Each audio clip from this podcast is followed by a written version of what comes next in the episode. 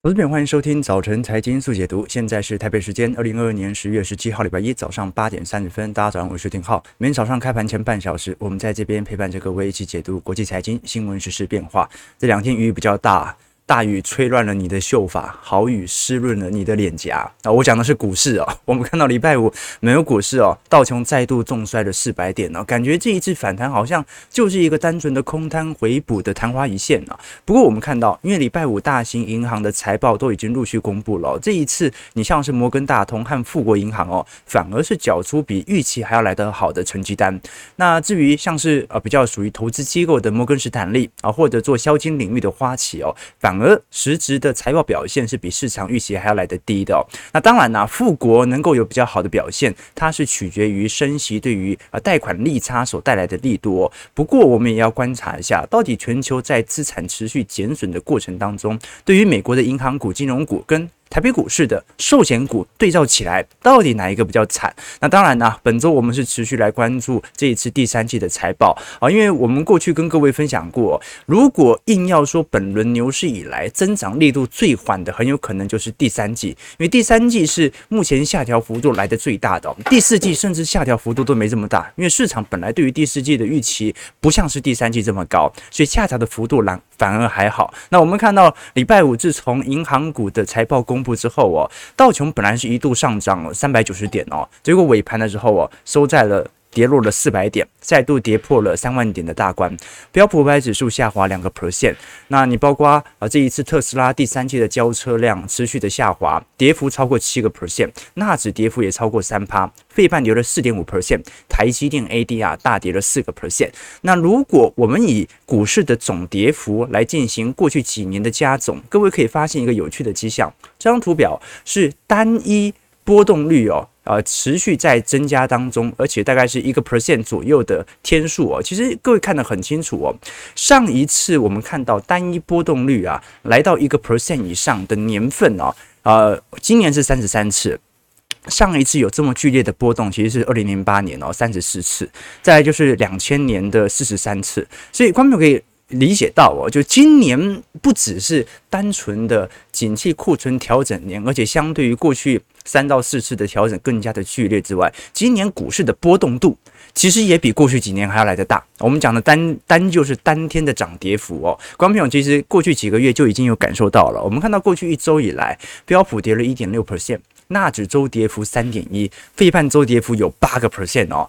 哦，那。上礼拜其实还是有收涨的指数啦，好，道琼道琼还收涨了一点二 percent，主要是上周开局所呃引起的弹幅啦。不过这一周啊，重量级的财报会持续的公布，尤其大家最为关注的是下个礼拜啊，十月底苹果科技重量股的龙头的财报的公布。当然，苹果不公布财测啦。所以大家只能猜啊，但是从财报当中的变化，大概也能依稀推敲接下来第四季实体的情况，尤其是中国地区苹果手机销售的情况。哦，这是非常有趣哦。这个欧美部门哦，基本上 iPhone 十四是呃非常明显热销的，但是在中国市场上搞不清楚到底是因为有。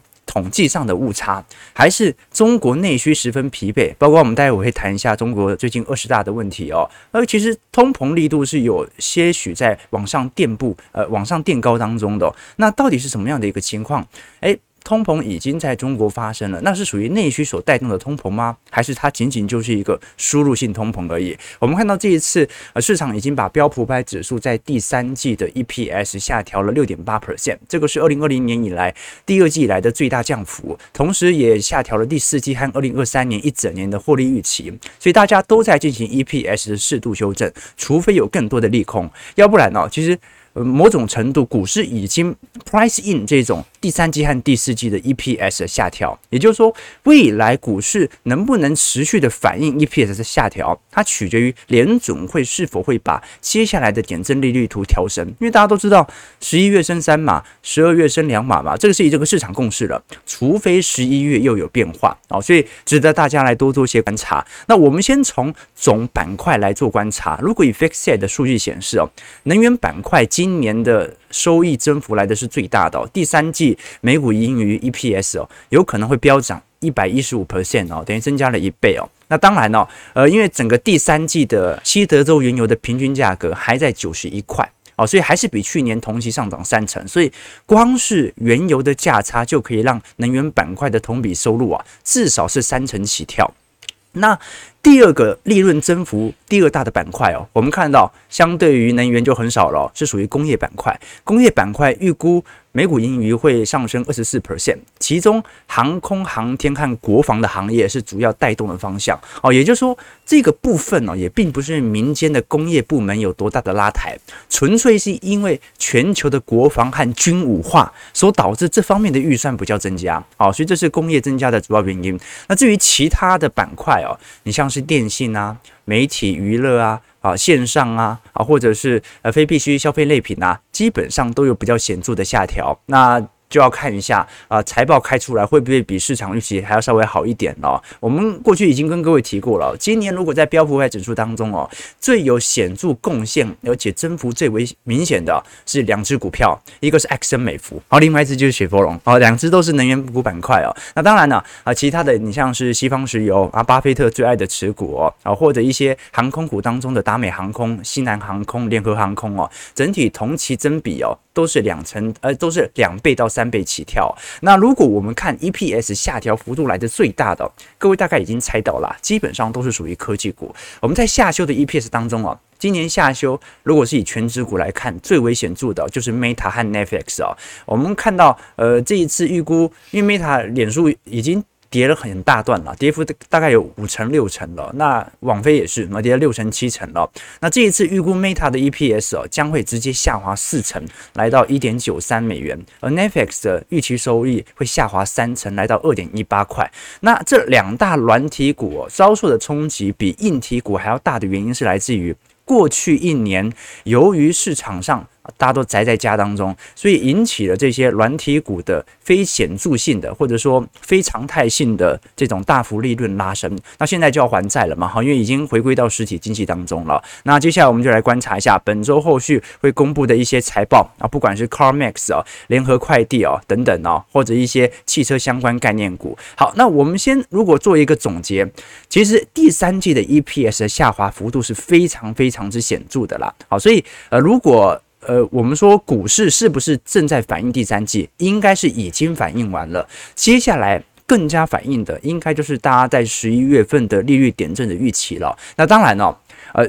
股市就这样了，股市一定要在利空当中才能彻底了哈，不能在利多当中进行拉抬。然后通常你能够看到整个空头走到尾声啊，它是要靠利空把它堆起来的，对吧？啊，有更多的利多，那就是反向来看，就是利空还没进出嘛。好，所以值得大家来多做一些留意和关注哦。只是到目前为止，我们看到整个利空好像还是聚焦在财报面的部分啊，大家 EPS 赚不好啦。赚不了这么多啦，啊，明年企业利润率会很大压缩啦，但是有没有传导到总经面还没有发生啊？包括待会我们要谈的密西根消费者信心指数，哎，又上移了啊，包括呃劳动力人口的变化，哎，现在还是非常紧张的，所以呃接下来反而要更为关注的是总金数据啊，是不是反应的太慢，还是真的没有影响到总经，只是部分 EPS 的下滑，大家没赚那么多，但是也没亏钱呢？我们来看一下。这一次密西根大学呃消费者信心指数的公布啊，其实已经显示了为什么在九月份通膨仍然比市场预期还来得高。上礼拜四我们跟各位追踪九月份的美国 CPI 是八点二 percent 年增率哦，虽然比。八月份的八点三 percent 还要下滑，但是仍然比市场预期的八点一 percent 还要来得高。那最主要的原因就是来自于排除能源和食品价格的核心 CPI 有六点六趴的年增幅，好，这个是一九八二年以来的最高，哦，所以它显示着一点哦，那就是整个通膨受到大宗资产价格水平的下滑，已经有非常明显的显著下行力度。但是为什么下行速度比市场预期还要慢这么多？就是因为啊，这个核心通膨它居然创了。四十年来的新高，也就是说，这一些具有高度粘着性的物价，大家很难降。然后就是工资水平、租金价格啊，没有理由做任何的下调，尤其经济周期将要不好了。所以我们看到哦，消费者呃，密西根消费者信心指数哦，反而在九月份是有适度的上滑的。呃，这个密西根消费者信心指数哦，它跟一般的呃统计局的统计机构不一样，它是属于电访式的，就是由密西根大学来跟全美的呃这个些民众们来统计一下，说你对于未来的呃不管是通膨的问题，或者你未来会不会消费这样的一个问题来进行统计哦。但是在八月份、九月份都持续在上升当中哦。那这也暗示着一点，那就是核心消费啊。很难下滑，因为大家觉得只要看到通膨率在下滑，他就认为那我现在可以消费了，这导致通膨下行的速度会远远落后于市场预期。哦，所以也就是因为这样的一个情况，哦，包括这礼拜美银和大摩都同时出炉一份报告，我认为距离当前的美国股市的底部还有非常长的一段距离哦。那我现在认真看了一下，现在全。球的投行当中，好像唯一看多的就剩下摩根大通，而且摩根大通里头哦，还有几个分析师还看空嘞，哦，所以很有趣哦，好，现在所有投行是完全偏空哦，啊，包括过去比较中性的高盛和花旗啊，都对于当前的呃标普五百指数的 EPS 持续下调，认为。标普五百指数还有持续修正的疑虑在。好，我们看到美银这次所出炉的报告当中哦，他认为在这一次超卖高现金水平和缺乏事件性在呃，应该讲信贷危机所爆发的事件的背景底下，美国股市在通膨之后啊，出炉了一些。比较显著的反转，但是这个反转哦，啊，美银认为甚至弹幅可能连一个月都不到，它就会有比较显著的再下修。也就是说，美银认为现在不会出现中期反弹，原因很简单，因为市场啊已经把过去的显著的我们讲的这种空单的部位，在上礼拜四已经完全给补掉了。啊，你如果让它慢慢补哦，那个空单就可以慢慢的往上嘎，那股市就可以产生比较显著或者比较时间比较长的中期反弹。好，但这一次。很明显，哦，空单在周四的巨减量是非常显著的，导致美银认为已经补完了，哦，就反弹已经结束了。那当然啦，呃，美银接下来更为关注的，呃，跟大多数投资人一样，是属于联总会的利率点阵图的上移。我们过去跟各位提到说，我这一次，呃，美国股市在二二年的主要跌幅是来自于联总会的紧缩政策。那为什么每一次明明点阵图试出来之后，大家应该就已经大致底定联总会的升息步骤。照理来讲哦，就应该要有一点 price in，已经反映在股价的原因了。那为什么还会持续的？对于股市有持续这个下压的效果呢？一个最直观的原因就是因为市场对于未来联总会的点阵图充满着不确定性，他不知道会不会联总会又把目标继续的上移。如果大家还是持续的这么乐观的话，好，所以我们过去也看到了，现在在呃不管是呃标标普五百指数的 PE ratio，还是从全球市场的利率水平来看啊，这个都是市场上持续对于呃部位保持的比较恐惧的原因。好，所以。蛮有趣的啦，哈，就是说现在这些投行们哦，虽然看空，但是部位部位其实也出不太掉。然后待会我们看银行股的角度就知道了。我们大摩是过去两年最空的投行，哦，照来讲它的投资损益就不会太差。还是一样很差嘛，这说明啊，大投行它还是有一定的现货资产部位的哦，所以对于资产的减损效果仍然持续在打击当中。包括我们从最近美国三十年期房贷利率哦，啊，终于完全确定站上了七个 percent 啊，也就是说，因为美国基本上大部分是采行固定利率啦，所以呃，过去选择三趴四趴利率的投资者，当然现在不受影响，但是你说利率到七趴。有可能有人买房吗？好，目前三十年期房贷利率水平哦，已经回到二零零五年以前的水准了。那当时零五年能够有非常显著利率还保持在七趴的水准，第一个跟当下利率政策它的惯性有关啊。第二点，当时房市热嘛，那房市热利率高一点点，那感觉好像可以接受啊。那现在不一样啊，现在是。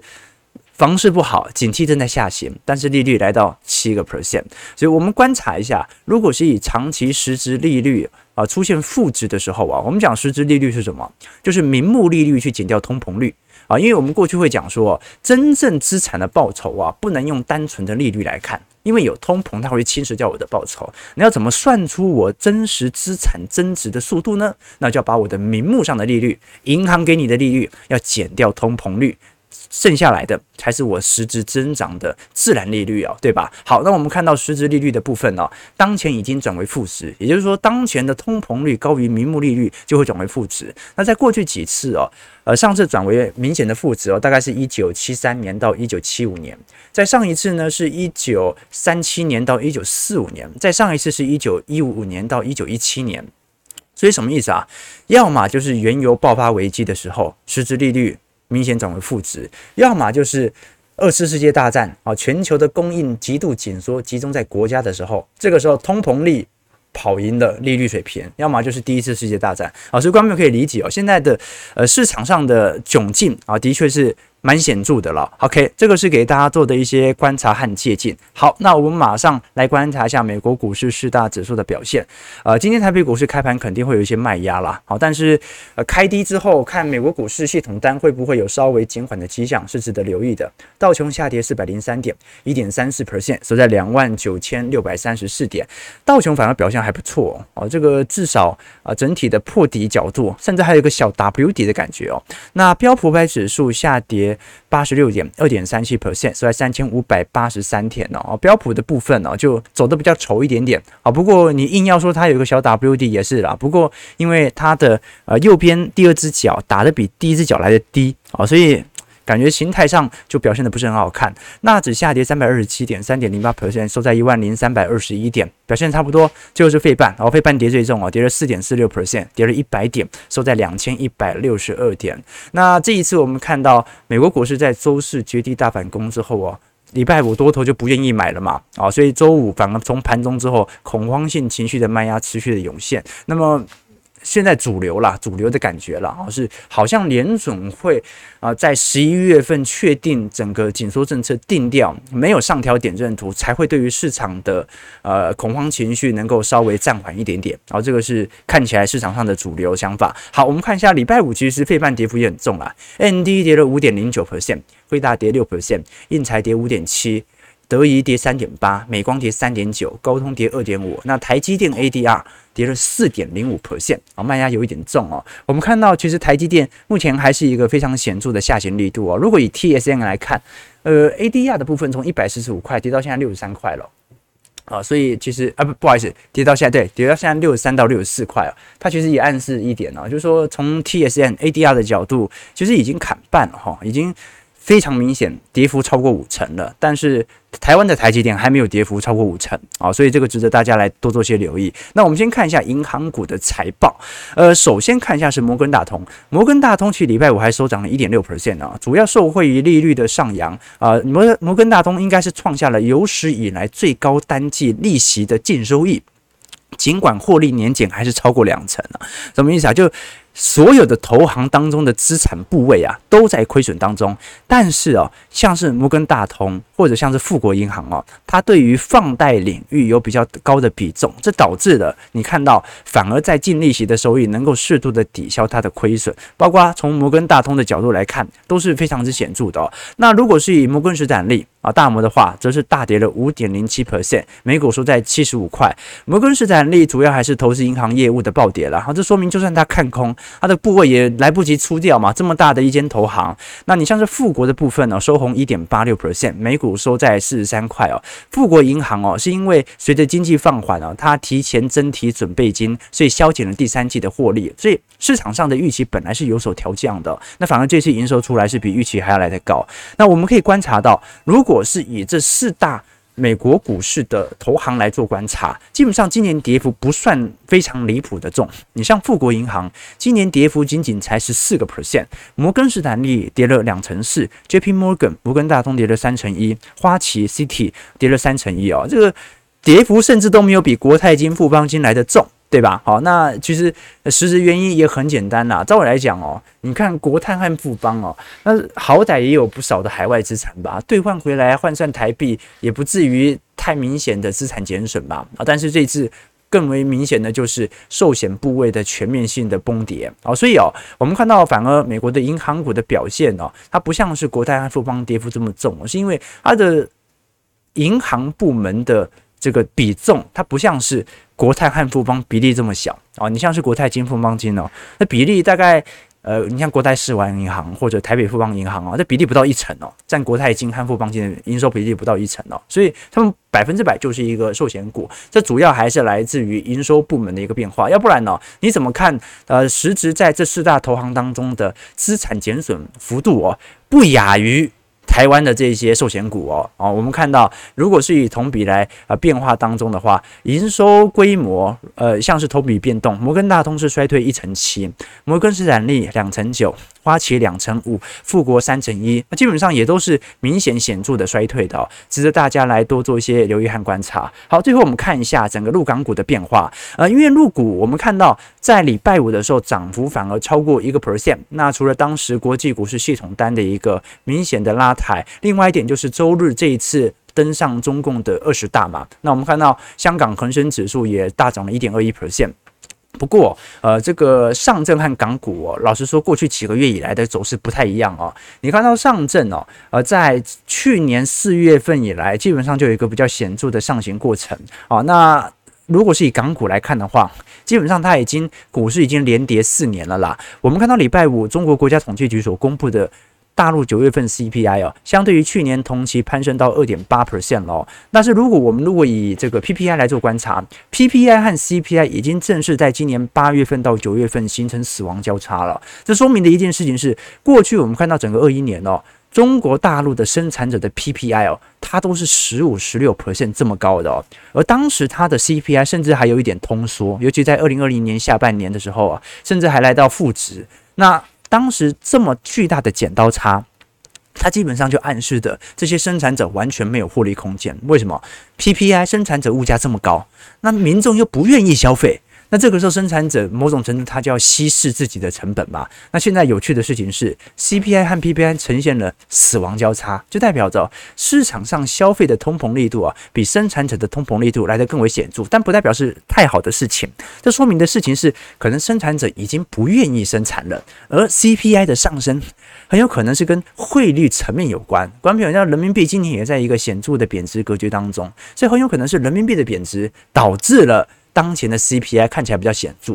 我们拉回到恒生指数，恒生我们过去跟各位提到哦，恒生指数已经跌破了三十年线的长期支撑关键水位哦。如果不是短期内的假跌破再站回来的话，那如果是以对称线幅度来看的话，那就非常恐怖了哦。所以恒生指数也是一个比较大的问题哦。其实过去几年各位也看到了，在一八年、一九年，恒生随着当时的一些政治运动哦，就已经开始显著的落后全球股市的变化了。那在二一年之后哦，恒生股市所形成外资的外逃速度反而是更加的来得越来越快。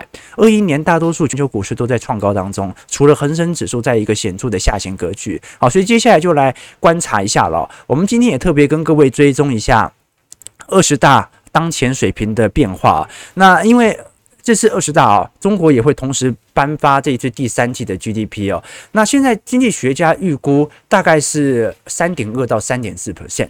好，那因为现在 INF 预估台湾的经济成长率是三点三哦，所以今年很有可能是过去二十年来台湾首次的经济成长率超过中国大陆啊。不过这很大原因是因为中国大陆在第二季的大规模的封城了啊。假设明年不封城，那怎么样？啊，大陆经济成长率也很难低于台湾，对吧？好，那这一次二十大的流程，我们过去跟各位提过，它分为四个阶段嘛。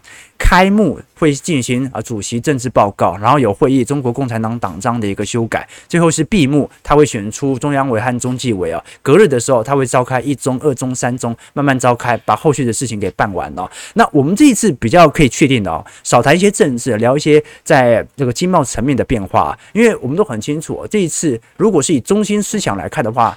呃，二十大有三大重点嘛。第一个就是偶数高层的变化，因为一九八二年以来才开始召开呃全国代表大会，所以所以是每隔这个，因为是十年就会换一届领导人嘛，哈，所以二零二二年基本上习近平的任期就已经满了。那这一次没有意外的话，是已经确定持续连任。那再来就是呃，在呃中国经济三大支柱，我们接下来的追踪了。那如果我们是从他所说出的谈话当中来进行回退的话，主要有几点可以来做一些掌握。首先是清零政策啦，呃，过去我们从清零政策其实已经看得非常明数明显了啊、中共在这一次二十大之前就持续的采取维稳措施，那为什么会持续采取明显的清零政策呢？那当然，中国当局是有它的一个疑虑的啦。我们都是很清楚，中国的工业比重是远远大于服务业的，所以从疫情开始到现在第三年了嘛。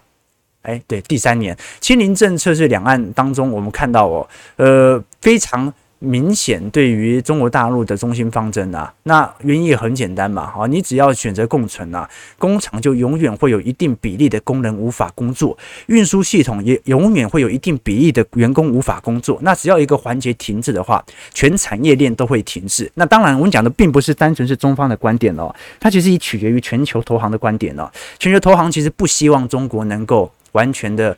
解除清零政策或者开放，为什么？因为全球投行现在不愿意见到供应链再度断电的危机啊，所以这个是比较不一样的一个地方哦。那另外一点很清楚嘛，就是说，呃，西方现在能够跟病毒共存哦，跟医疗体系没有被挤兑。啊，或者是崩而不溃是有很大的关系的。但我们知道，中国的医院大部分都是公立医院哦。哦，它虽然有名义上的分级制度，但基本上，嗯，只要你挂号，全国全省的医院还是能够直接看病的哦。那如果真的让病毒传进去的话，就会引起社会恐慌。哦，所以这个是投行之间跟一般民众比较大的距离了。啊，大部分的投行其实不希望啊中国能够在封城上有所松口哦。那另外一点就是房市的问题。我们看到这一次，不管是实质房价的问题，还是从房租的问题，都在明显的下行格局当中。现在全中国的房市基本上除了北上广深，全部跌幅都有一成以上哦。那房市能不能真正的反弹，到目前为止都还没有见到。所以，就算现在政策中心正在推动烂尾楼的完工啊，稳定房价或者支持民众来买房，基本上都对于当前的局势没有太大的帮助。所以，值得大家呃来多做一些观察。我们都会去跟各位提到，中国的经济有三大支柱哦。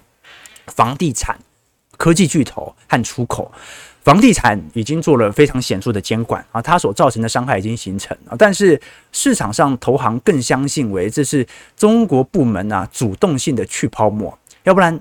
谁会希望在这个节骨眼持续进行房市的打击？肯定就是出现泡沫嘛。如果不自己戳破，是由国际资本来戳破，那就会形成比较巨大的压力。那第二个就是科技巨头哦，他也做了适度的监管，从去年就开始。那出口现在因为景气的下行哦，所以造成了呃当下出口表现也不是特别好，等于是中国经济三大支柱在二二年哦几乎是完全垮台的。但是市场上投行哦现在认为。欧洲爆发债务的危机的可能性远远高于中国大陆烂尾楼所爆发的危可能性啊，这就来自于中国的主动的去泡沫哦，所以值得大家来多做一些关注和留意啦。我们都很清楚，新兴市场啊是所有发达市场能够回到景气上行的主要的变因。好，所以中国市场如果不转好，那基本上全球股市哦。它就很难有一个前瞻指标能够预判新兴市场的生产量正在增加。好，我们最后马上来看一下台北股市变化。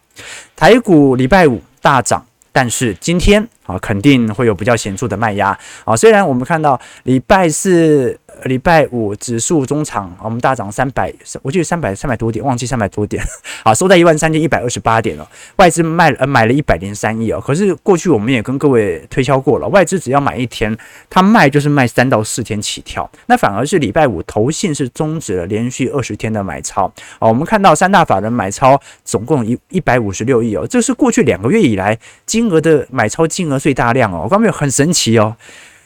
三大法人买了一百五十六亿，是过去两个月以来买超金额的最大量啊！所以我们看到哦，如果是以全球 EPS 的修正格局啊，其实现在对于新兴市场的下调幅度，反而不像海外市场这么显著了。我们看到从去年年初以来，全球 EPS 哦有不断在明显下行区间的，最为显著的其实就是新兴市场，那再来是东正市场。那东正其实是来自于日本当时的经济走皮，不过你看到东正在二二年之后就没什么再下调了，原因来自于货币宽松的持续力道。那另外一点呢，呃，在本轮乖离下调幅度来的最大，甚至在近期下调幅度比新兴市场还要来得大的是标普五百指数哦。标普五百指数其实在去年一整年的表现，在盈余表现上都比新兴市场表现还要来得好啊。但是在今年六月份以后哦，这个下行速度就开始加快，而且波动率也在加大。我们看到七月份、八月份那一波的反弹，其实就是在显示市场的通膨预期的乐观。好，那反而是我们看到的欧洲六百指数哦，下调幅度它不像是新兴市场或者波动。动度像标普五百指数这么大，是因为啊，现在来看，从二二年年初开始，市场对于欧洲六百指数的预期就是已经明显的下调了。我们看到新台币走势的变化，新台币呃礼拜五中场是小升零点五分，收在三十一点八块。哦，那今天卖压开盘会很重，哦，所以要看一下三十二块能不能守得住。那没有意外的话，今天央行应该又会稳会了。那如果以小盘多空比来做观察，啊，礼拜五其实小台还没有完全转空哦，哦，不过你看它多单的。下滑的力度其实看得出来，小台正在停损哦。然后看这块正在停损哦，那就要看一下接下来绿色棒棒会不会出现了哈。所以这个是现在台北股市持续在发酵的一些层面和变化。其实上周卖压最重还是台积电呐哈，台积电呃外资卖了六万七千张啊。那重点是上周是四大外资全部调升台积电目标价，那真的很神奇啊。好，所以是金管会可能要稍微查一下，对吧？那么台积电卖最多啊，结果上周居然还上调台积电的目标价。不过我们来观察了哈，因为从本周开始，后续的外资以及内资对于台积电的新的报告就会开始出来了，我们就可以观察一下这些投行当前的定调为何了。因为上周四才召开完法说会嘛，过了一周，过了一个周末，大部分的报告应该都会出来了。好，那接下来就来观察了台积电的资本支出调降之后哦。照理来讲，它会使得接下来的设备厂的资本支出也开始随之而来进行显著的调下调，那就来观察一下接下来的连锁效应了。好，九点零二分，我们先看一下投资朋友的几个提问和观察。好，台北股市下跌两百一十五点，呃，预估量呢一一千七百亿左右，是在一万两千九百一十点。好，再度跌破了万二，呃，万三啊，万三啊，不好意思，万三。OK，好，大家说晚上会变冷，雨天这么大就不要去公园了嘛，对不对哈？啊，去凉亭啊，去凉亭比较好。好，这个啊，今天跌到一点半就不跌了哈。还有夜盘呢，还有夜盘呢。好，这一二六八二花了三十年才站上。浩哥觉得一万八千点要花多久才站上？不重要嘛，不重要嘛。啊，这个浩哥长期乐观者，对不对哈？这个你其实哦，你做投资哦，你只要能够掌握到中长期景气的下行周期和库存周期的调整年即可啊。啊，你把过去。几年的股市的股灾，把它的低点连起来，哦，就会是我们的平均成本线，对不对？所以不管为何啦，我认为还是要能够清楚自己在投资当中的定位哦。你搞不清楚自己是什么样的投资策略啊，就容易在啊这种盘势大幅震荡的格局当中迷失自我。OK，不过小股民说，TSM 一直以来都溢价十趴，跌比本身，呃呃呃，没错。如果是以 TSM 来看来看的话，长期是相对于二三三零这个溢价十趴。可是我们如果算跌幅来看的话，那是通常是联动的，对吧？好，这个溢价它比我多十趴的价格，那它还有中间还有一些汇差的因素所在。好，所以的确啦，它可能始终都会有一个误差的波动值在。OK，市场当中没有想象中的坏，也没有想象中来的好啊，那就是又好又坏嘛。OK，现在纳指期都在平盘左右震荡。是啊，是啦，OK 啊，听说明年美元会到三十五，OK，三十五哦，啊，这这么恐怖吗？啊，这么恐怖吗？好吧，OK，好了，感谢各位今天的参与啊。其实我们礼拜一新闻量都稍微比较多一点点的，所以大概都是做一个总体的论述。那接下来二三四五，我们就要开始针对具体的财报来跟各位做一些分析和研究了。很多人会说，这个在空头趋势研究财报没意义。其实我的想法正好相反。我认为在多头市场研究财报没有意义，好，这个是我们中心哲学哦，就是呃，我宁愿在景气低迷的时候随便挑两只基本面好的股票来做买进，我也不愿意在景气高点的时候太认真研究财报。观众朋友，你在景气台积电六百块的时候研究台积电财报会不会有收获？有啊，会涨到七百，会涨到八百啊，对不对？但这不是重点。重点是在景气下行格局，它的财报以及展望是否暗示着它的均值回归是受到景气的影响，而不是这家公司本质出现了问题。这个时候才是一个中长期部件的时机。所以基本面的检视要在空头年，这个是我呃实质的想法。好，九点零五分，感谢各位的参与。如果喜欢我们节目，记得帮我们订阅、按赞、加分享。我们就明天早上八点半早晨财经速解读再相见。祝各位投资朋友看盘顺利，操盘愉快。